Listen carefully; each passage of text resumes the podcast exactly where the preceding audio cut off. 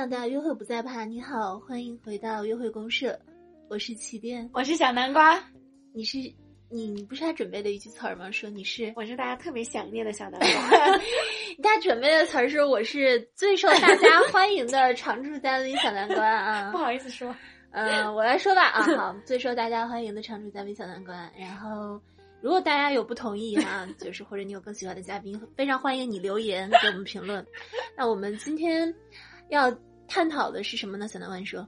是一个大热的综艺。对，我们今天其实要聊的就是我和小南瓜看综艺磕疯了的，呃，怦然在心动的感受。对，嗯，因为其实我们两个人开这个节目也有大概去年十一月开的吧，十月底开的。哦，一半年了，快，可不是吗？真的没有什么进步哎。但是这是我们第一次，就是蹭热点。我觉得是不是就是我们没有蹭过热点的原因？那这都是在说一些很隽永的一些话题。然后这一期我们终于觉得准备突破一下，开始蹭一下热点，就讲我们两个人最近都在看的一个。恋爱社交类节目叫做《怦然在心动》，然后这个节目节目因为非常的就戳我们两个人，所以我们真的觉得从当中也可以找出很多约会恋爱的一个方法来分享给大家，所以我们俩准备好好的跟大家讲一下这个。然后我们录的时候呢，是已经播到了第十一期，就是下周就已经是会大结局了，所以基本上整一个动向我们已经可以好好梳理一下了。嗯，然后。呃，这个节目来介绍一下吧，小南瓜。你说这个节目到底是一个什么样的一个节目呢？他请了五位首领女性，然后呢，他们共同住在上海一个郊区的小房子里，然后在二十一天的这个旅程途当中呢，就会分配不同的男嘉宾。嗯，不合适的话见一面，你就之后可以不再见了；合适的话，你就可以在这二十一天的这个寻爱之旅里继续跟他约会。嗯，而且这五位女嘉宾其实是都是明星嘛？对，嗯，他们是。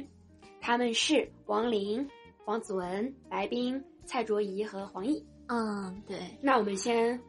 先从你最喜欢的王林开始聊吧。我觉得王林倒不是我最喜欢，王林是其实是我最觉得有意思的一个人。嗯嗯，因为呃，他多少多大了来着？快五十了。嗯，四十九了。然后他是他是有过两段婚姻，然后有一个大的儿子，也上大学了，上大学的一个儿子了。然后他会说他自己其实。呃，生活生命中的大多数时间其实都是用来陪伴儿子。嗯，他没有想过，呃，或者是说他一直没有机会在身边有一个嗯一段稳定的恋爱、稳定恋爱关系。他觉得有儿子陪伴就是足够了的。但是当儿子去了上他的大学之后，他突然觉得可能要找一个人来陪伴自己。对，因为我觉得他有句话，他说：“我家厨房里很久没有男人的身影了。”啊，嗯。然后呢？但是他在面对，嗯，就是你。就是如果大家看节目，大家会发现，其实王琳在没有在说恋爱的时候的时候，没有在谈情爱、谈男人的时候，整个人是一个非常自信、对非常飞扬跋扈、非常喜欢开玩笑的一个人。就是他跟姐妹啊，还以及王大陆在一起的时候，都特别特别放松。对，但是一谈到他要找男人的时候，他就会立刻有一点点紧绷，那会觉得，哎，我四十九岁了啊，这个这个年纪我们其实没有查证啊，就说我已经有年。有一定的年纪了，我没有办法去进行生育了。如果我要跟一个人在一起的话，没有生离，只有死别。他其实把这句话看得很重，一直放，一直不停不停的重复，就说如果是这个人，那下半辈子就是他了。嗯，然后以及，呃，他会说，那他为什么要看上我呢？对他，我不能给他生孩子，他为什么要选择一个年龄比他大的女人？他能受得了我的脾气吗？他能受得了我的身体吗？他会反复的去。质疑自己，还有质疑对方的选择，对于他太想要一个很理想，然后能陪他走完下半生的一个人了。对，然后他非常非常谨慎，非常非常谨慎，然后也就是呈现出来，他又很向往，然后他又很害怕那个人不是，所以他经常呈现出的一个样子就是有点拧巴，他就是宁可错杀一万，对，也绝不错拉一个人的手。对，所以嗯，其实王林到后来他。辗转转转吧，就是选择了一个到他跟一个男嘉宾有一个稳定的约会，然后这个男嘉宾叫方磊，叫方磊。然后当王林去每次去质疑他，你为什么喜欢我？那你有没有想过我可能不会跟你生孩子？然后方磊都立刻会给出一个回答，就是就喜欢，那为什么喜欢我？喜欢就是这种感觉啊。然后我没有生孩子，我不能生孩子怎么办？不在乎啊，我不在乎啊。对他就会立刻给出一个好像很坚定的回答。呃，然后王林每次怼他，他也都不是很在意，他也就笑一笑，然后就是用另外一种方式去再迂回过来，继续去拥抱王林啊。这个拥抱不是物理上的拥抱。然后呃，每次当王林退缩的时候，方磊就更进一步；每次当王林质疑的时候，方磊就给出一个回答。然后王林就这样跟他就是又怼又又退又互相拉扯的，就是进入了好几，就是进行了好几段约会，然后一直到一直到快结束的时候，快结束的时候，王林去到了跟他说我要有一个我要跟你进行一个在家里面的约会，对方他就进入到了方磊的家里。去了方磊的家里，然后说方磊说你跟方磊说你能不能给我做一顿饭，然后方磊给他做了一顿饭，然后在饭桌上，他跟方磊说我决定停止跟你的约会。对，就是当时按照这个套路，本来以为是一段很浪漫、很轻松的一个约会，对啊，没想到来了这么一出。嗯，他就跟方磊说：“我说哭，说很对不起，我其实你对我太好了，我们俩在一起的每一个瞬间，我都觉得我都其实都是有心动过对，当然，但是我没有爱上你，我不能跟你在一起。”然后他就离开了方磊的家，大哭，然后跟摄影师说：“我们可不可以不录了不要录了？”我非常能够理解王林愿意选择方磊，因为跟这样的一个男生相处起来的感觉实在是太爽了。对，就是你你干啥都有人给你接应着的感觉。就是我其实，嗯，我是我为什么对这个节目还有非常深的一个共情感的原因，就是女嘉宾们所遇到的男嘉宾，我自己在生活中也有约会过类似的。啊，OK，就像这个方磊的话，我其实也遇到过一个男生，是很像很像的。他见我第一面就对我表现出了非常猛烈的一个追求，嗯然后说就是下来就是说我我想认识你，然后我加了他的微信之后就开始说能不能见面，嗯，后来呢，呃，见了面之后就立刻提出说我要想让你做我的女朋友，然后我说为什么呢？他说就看着。就对上眼缘了呀，对上眼缘了，然后听你说话什么的，就感觉非常好。就是他说爱情是没有原因的，就是大家要注意哈，就是当一个人说爱情是没有原因的，可能这个东西在你们俩交往了一段时间，到后来你说为什么喜欢我，他说爱情是没有原因的，这个是有可有可能。但在一开始他就如果就说爱情是没有原因的，这其实是有一点像一个套路，哪怕是因为你说你，我觉得你的性格非常对我的胃口。啊，我跟你相处起来，我就觉得好开心、好快乐。你哪怕你能给出一个你自己的感受，也是好的。所以这里要给大家的一个建议就是，你去追求别人的时候，你真的要好好的想好你为什么喜欢他，哪怕真的就是因为他好看，嗯啊、哪怕这真的是因为他长得对你的胃口，他某一句话戳到你的点，你说我想更多的了解你，这也比简单的说。爱就是爱，没有理由，要好的多，嗯要实在的多。嗯是的。嗯，而且还有一个点让我感觉到，这我的约会的对象跟方磊很像的一个点是，就是我每次去，呃，因为我之前也讲过一个问题，我说当我在爱情当中，我感觉到你对我的好是一个没有缘由的，就是我爱你就是爱你没有理由的时候，我其实想通过一些试探，想通过一些作，啊、大众意义上的作来，来，嗯，来看一下你的底线到底在哪里，就就我试探到了你的底线，我才有安全感。哦我记得你发这条哦，我发过这条微嗯博，对吧？然后我其实当时对于那个男生也是，我会去挑衅一下他，我去挑衅一下他。但是我发现我对他就是每次我挑衅一下他，他就笑着说：“哎呀，没关系啊。”然后或者即使他被惹怒了之后，他也不告诉我说他为什么生气，就是我能感觉到是他在忍让我。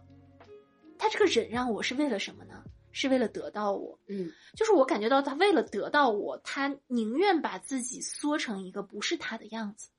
他宁愿无底线的退让。这种感觉是反而让我非常的没有安全感。我觉得你并不是因为喜欢我，因为我们俩还真正说实话没有达到互相爱的要死要活的一个地步，你只是为了得到我。所以你是很怕他一旦达到得到你的这个目的，马上就不会再开始忍让你。呃，我倒没有想到那个原因，我只是觉得你为了得到我，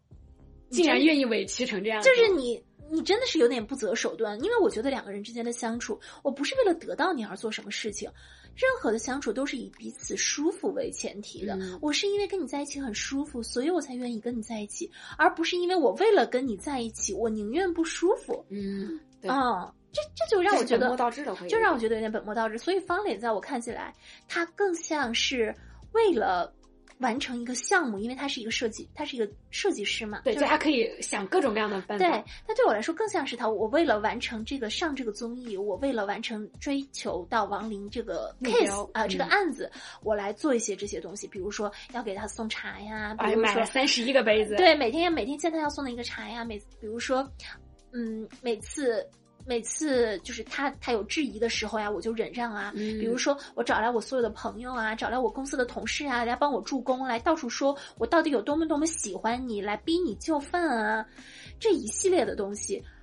但是当王林每次想问一下他说你到底喜欢我什么，和跟他诉说自己的忧虑的时候，我觉得方磊没有对王林进行心疼，方磊更多的做的事情是立刻变白，我不是，我没有，你要相信我，我是爱你的。他没有在乎过王林的忧虑，我觉得他如果能展现出来自己的一些担忧，或者怕自己做的不足也好，王林可能也会更加觉对得对对对，你是在现实，你是个现实的人。对，就是为什么很多人就会奇怪说，我怎样才能让你感觉到我的真诚？就是把你自己心中的，呃的忧虑啊，还有你对女方的关心啊，说出来就好了，就不要一直疯狂的去证明。有的时候女孩子要你去证明，其实你不去做这个证明，而反而是剖析你自己，可能来的更加的对他的胃口一点。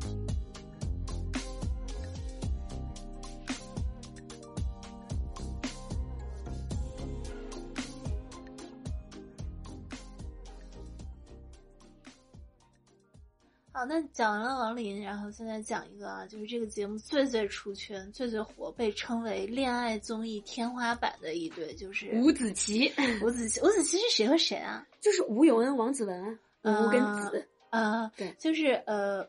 王子文跟吴永恩，就这一对人让我非常出的一点就是王子文他其实，在节目刚开始他就有一点特立独行，因为其他的女嘉宾都是，比如说他们同时会约会好几个男嘉宾，然后从其他的男嘉宾当中选，对，然后王子文每次都是我只只看一个，嗯。他其实跟其他的男嘉宾、其他女嘉宾走的是不太一样的这么的一个路线，然后他自己的整个的他自己自己的恋爱的东西，他其实也不太跟其他女嘉宾讨论，你有发现吗？对他不怎么说的他，不怎么说，他就是他会有的时候跟其他的女嘉宾指导两句，但是他自己不怎么去，他自己没有任何的疑惑。然后呢，就是王子文，他前两个人，王子文其实非常注重的就是酷，对他反复强调的就是这个人要酷，他说他想要一个有点那种叛逆啊，有点拽拽的，然后要呃不喜欢乖的，要不喜欢乖的人。然后其实刚开始，因为他们有一个有一个有一个规则，就是两个人的第一次约会是不能够看到彼此长对，一长般就是背对背的，一般都是背对背的。然后他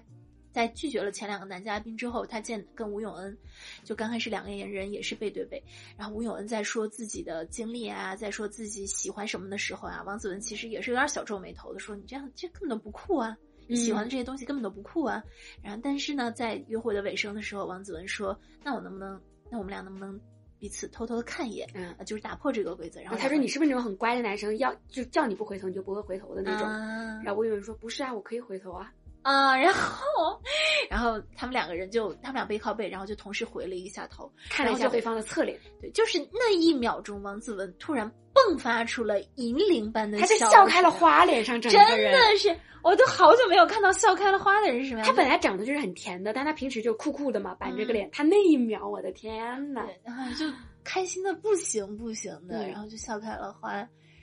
立刻就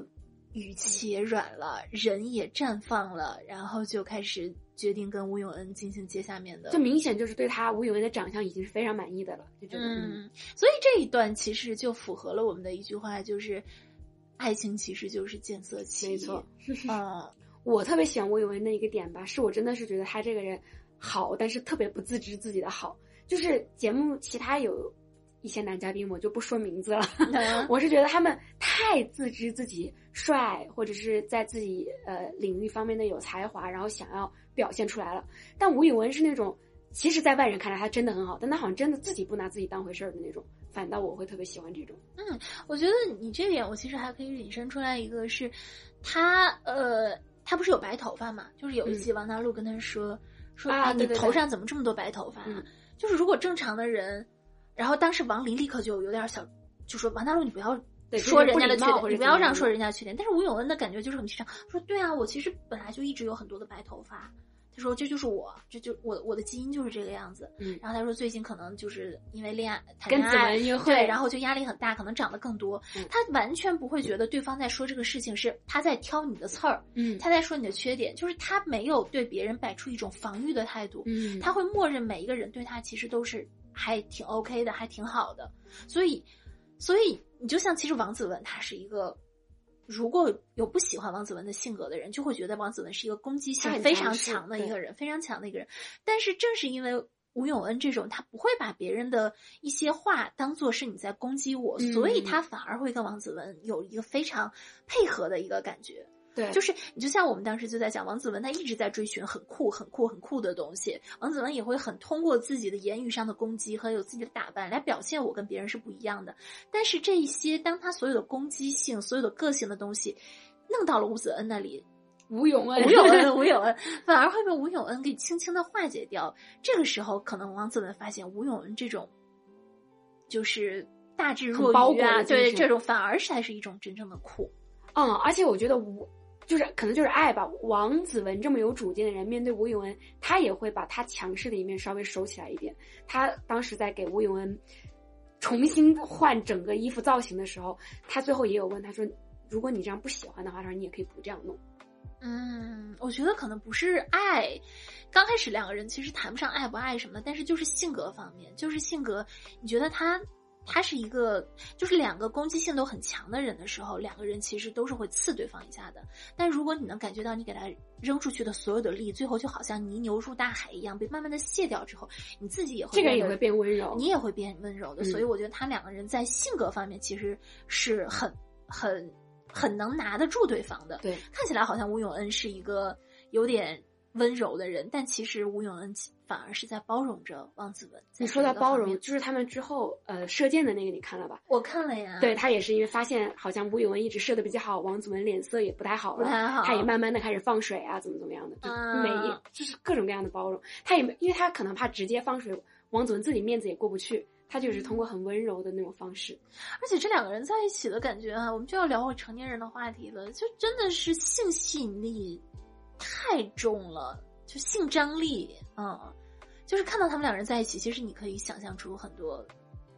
吴宇文，我觉得很多次在镜头前就是那个手已经想靠过去，嘴已经想亲上去，我都很佩服他们，已经等到第十一期才亲第一次。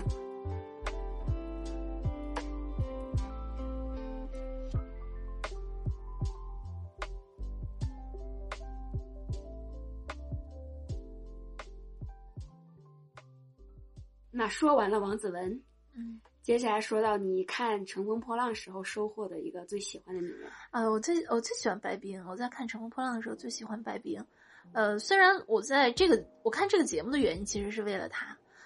但是反而她的恋爱过程在一开始没有给我留下非常深刻的印象，因为白冰她的性格脾气就是一个非常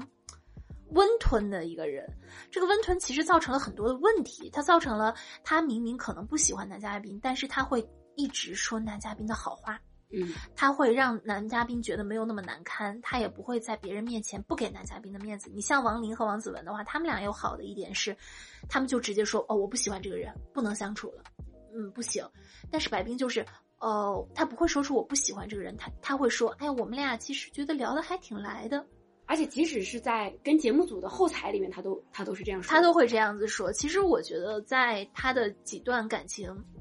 即使就说在那个这个《怦然在心动》里面的几段约会，可能进行的让人有点云里雾里的原因，也就是这样。因为白冰很多时候他更多的去注重去描写男嘉宾的好，但是他太少去把自己的感受直接的表现出来了，喜欢或不喜欢，他很难给出这样的一个答案。但我觉得还好，这个节目组的设定就是，虽然你一直在说好话，但是我最终还是会逼迫你做一个选择，哦你到底跟谁约？这个还是帮助白冰。就是白冰在前面进行了几次不太成功的约会之后，在节目的中期，然后节目又为他就找了一个新的一个男嘉宾，叫叫什么李李元涛李元涛啊，李元涛，他是一个配音的男演员，嗯嗯，据说是在他们那个行业里还挺挺有名的，挺有名的啊。就这个男嘉宾，别的地方我就不说了，有一个地方我觉得挺想跟大家聊的。其实，呃，这个点是我会建议大家在约会的时候，如果你是男生的话，我我会建议你千万千万不要用这个，不要用这个策略，就是展现你的自卑。嗯，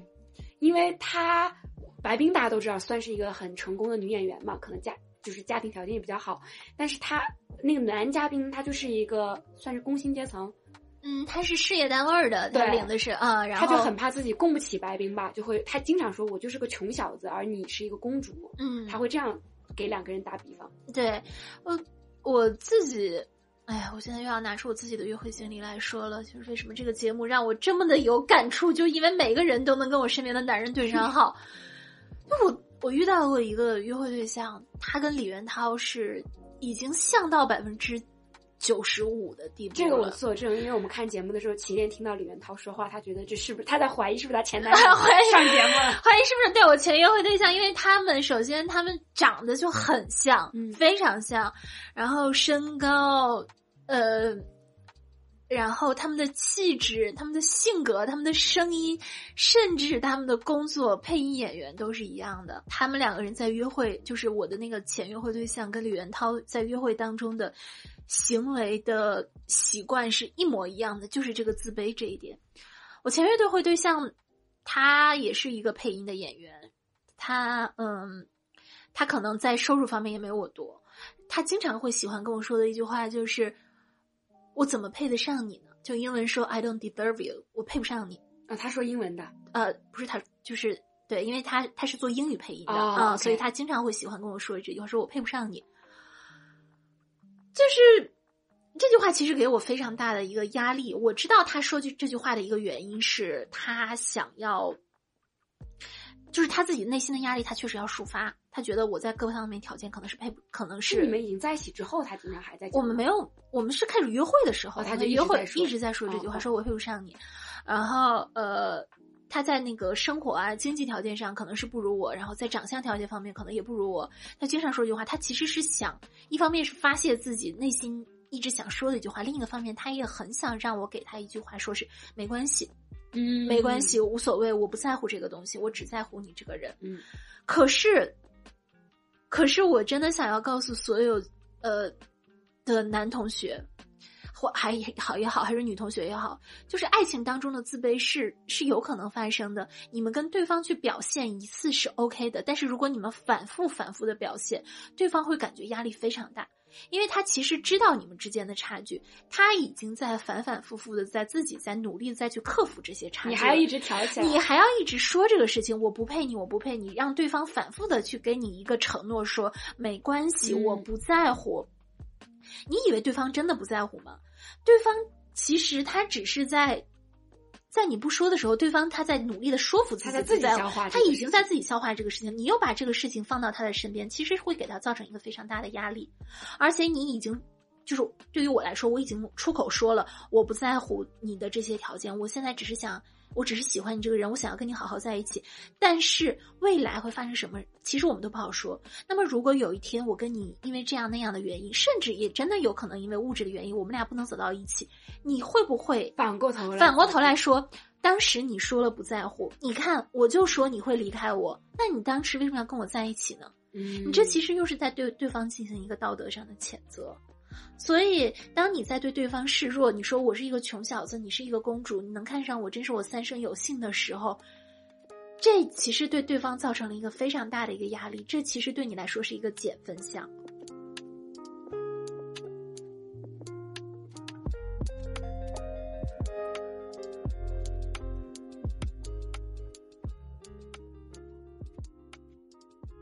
那接下来要说一个我们通过这个节目，起码是我通过这个节目特别赚到我好感的一个女人，叫黄奕。嗯，她之前她其实呃也上过吐槽大会，上过我就是演员，但是在那些节目里我都没有 get 到她，反倒是这个节目里，我觉得她真的是一个性格特别好的女人。你为什么呢？你觉得？她给我印象特别深的一个点是。他当时去参加一个学霸们的聚会，嗯就那个场上都是年龄也比他大，然后都是什么清华大学建筑系毕业的，或者什么留美的什么音乐博士，嗯就节目组故意给出来这些很唬人的名号，嗯然后也配合了黄奕一个很很拘谨的一个样子，但是他在那个饭局上，两三句话很快就把那个场子给热起来了。嗯，他大概是问他约会对象的那个同学说：“哎，他说你们既然是这么多年的老朋友，你们肯定知道他很多秘密吧？嗯你你们要不要偷偷告诉我，或者怎么怎么样的？嗯说因为他可能跟节目组也没说实话，就通过这种很幽默的方式，马上把这个场子热起来了。嗯，我觉得他还有一个就是黄奕，其实我们都知道他之前呢经历过两次很不好的婚姻，然后跟前夫打官司，然后前夫其实对他也有非常不好的一个呃，就是到处说他不好的话。嗯但是今年他再出来的时候，我在看他在这个节目里的样子，我反而能感觉到了一个真的经历了很多的女人。她在重新面对生活、开展生活的时候，他的那一份大气、爽朗与从容，就是他其实经经历过的事情不比前面的每一个人少，但是他没有王林的那种。我当然不说王林、白冰和王子文他们不好，而是黄奕很反常的呈现出了一种。特别率真，我觉得他。那就是我，我真的就可以从零开始，我真的这一切所有的不在乎，过去的东西一一定会有阴影，但是这些阴影不会在我的身上表现出来，对我反而不那而么怕。对我反而愿意更加真诚的去拥抱这一个社会。我觉得黄奕呀、就是虽然白冰美、王林俏、王子文又骚，但是我真的很想成为黄奕这样的女人。嗯，嗯，而且黄奕还很会讲黄段子，但是他会在很很有趣的时候会抛一个黄段子，这个黄段子不会让人感觉非常的冒犯，反而会让人感觉到他的女人味儿。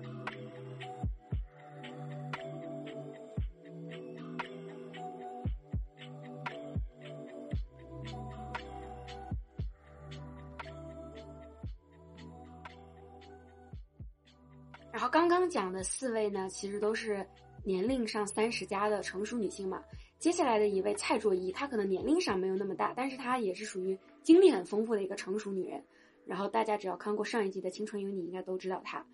她也是离过婚，然后这一次她配对的是一个化妆品公司的老板。嗯然后他在这个节目里比较引人关注的一个话题是，他在跟那个男嘉宾的同事们一起一起聚餐的时候，然后玩真心话大冒险嘛，人家就问他理想的结婚的年龄，问交往多久可以结婚，然后他说了一句：“如果没有什么意外，我应该都不会再结婚了。嗯，我其实听到这句话的时候有点懵，我说你不愿意结婚，”为什么要来上这个节目？为什么要上这个节目？虽然上这个节目也没有说就是我们是来给自己找结婚对象的，嗯但是一定是抱着一个你想求偶对你想要你想要走走更长远的一个路线的这么的一个心情来的。对所以我当时其实有点，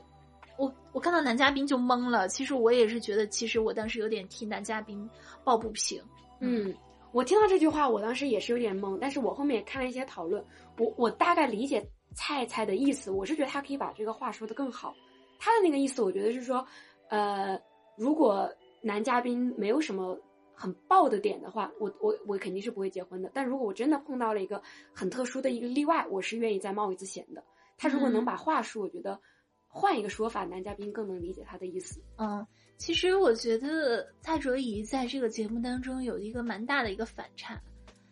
嗯，就是他在节目当中，我能感觉出他在刻意给自己做一个外壳，就是一个很呃大大咧咧，然后没有什么心眼子，然后非常莽撞的爱笑的一个女孩子。我是这么感觉的。我是看到她之前有几个男嘉宾选她的时候是这样说的，他说：“我呃，我选你是因为我看到过你的照片儿，我看到你的笑容，然后这个笑容就一下子进入了我的心里，我就觉得我可能想要找一个爱笑的一个女孩子。然后他们跟蔡卓宜之后的相处，我觉得他们其实也是把蔡卓宜当成一个爱笑的、单纯的女孩子来相处的。这一方面不妨碍，确实是有蔡卓宜她自己在刻意营造这样的一方人设，但是在另一方面，我觉得他们其实并不是非常的懂蔡卓宜到底是一个怎么样的人。好，这个地方要开始进入我们的课堂时间，也就是各位哈、在听的男嘉宾还是女嘉宾，你们要注意，即使你们喜欢上的是对方的色。即使你们是就是呃，在白冰和李元涛在我们前面讲的第二对的时候，是第二对吧？嗯第三对第三对的时候，白冰和李元涛李元涛其实就是他对白冰说：“说我其实没有了解过你之前参演的任何的影视节目，我只是看了一眼你的照片，我觉得这个女孩子是我喜欢的样子，我就来报名了。”他是被他的一个笑打动了，一个笑打动了。我非常理解你们是见色起意。但是如果你想要走进我的世界，在那一张照片之后，我们在第二次、第三次约会之后，我希望你会去更多和更加努力去了解，不管是从网上的资料也好，还是从你平时去问我的了解也好，你去感受我是一个怎么样的一个人，不要只把我当做一个会那样笑的一个人。那蔡卓宜她是一个怎样的人呢？她是一个从美甲小妹做起，然后慢慢的有了自己的美甲和化妆的学校。跟马来西亚一个算是非常不错的一个家庭结婚，结了婚之后离婚，离了婚之后把好像把自己的所有的美美甲和化妆的呃这个学校给卖掉，全部卖掉，然后自己又重新投入到呃那个中国的演艺市场里面，他开始出唱片，对，出唱片，然后参加选秀，然后做一个偶像。我觉得能做到这一切的人，他。肯定不是一个爱笑的、简单的需要人去照顾的一个小女生。她做出她有过一次婚姻之后，不想再轻易尝试婚姻。听起来可能是男嘉宾们会觉得哦，我受骗了。但其实，如果你再结合她过去的经历，你去想一下，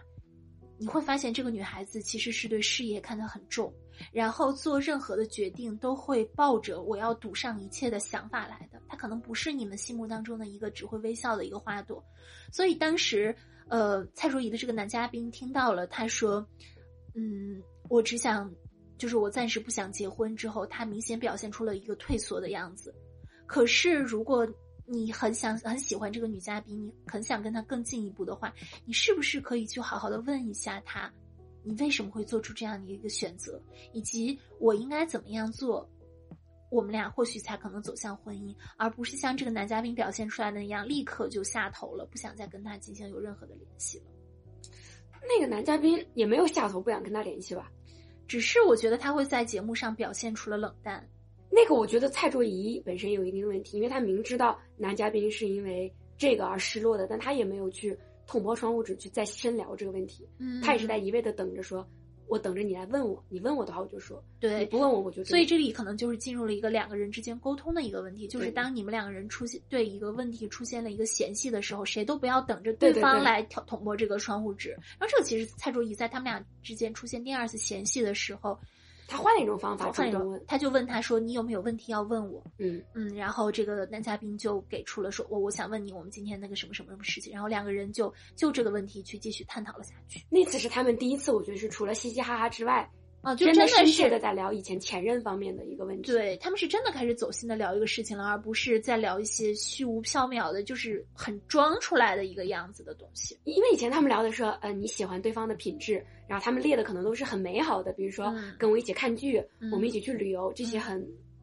很虚幻的东西。对，所以我觉得恋爱就是你走进对方，不但要知道别人的好，不但让知道对方。让对方知道你的梦想是什么，你也要让对方知道你内心的那些阴暗面，那些可能说出来不会被接受的面的东西。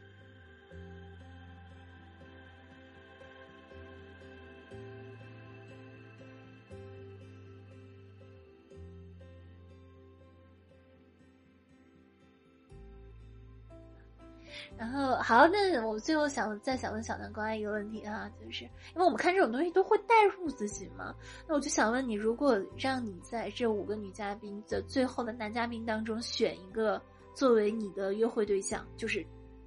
严肃约会对象、严肃恋爱对象，你会选哪一个？我必须是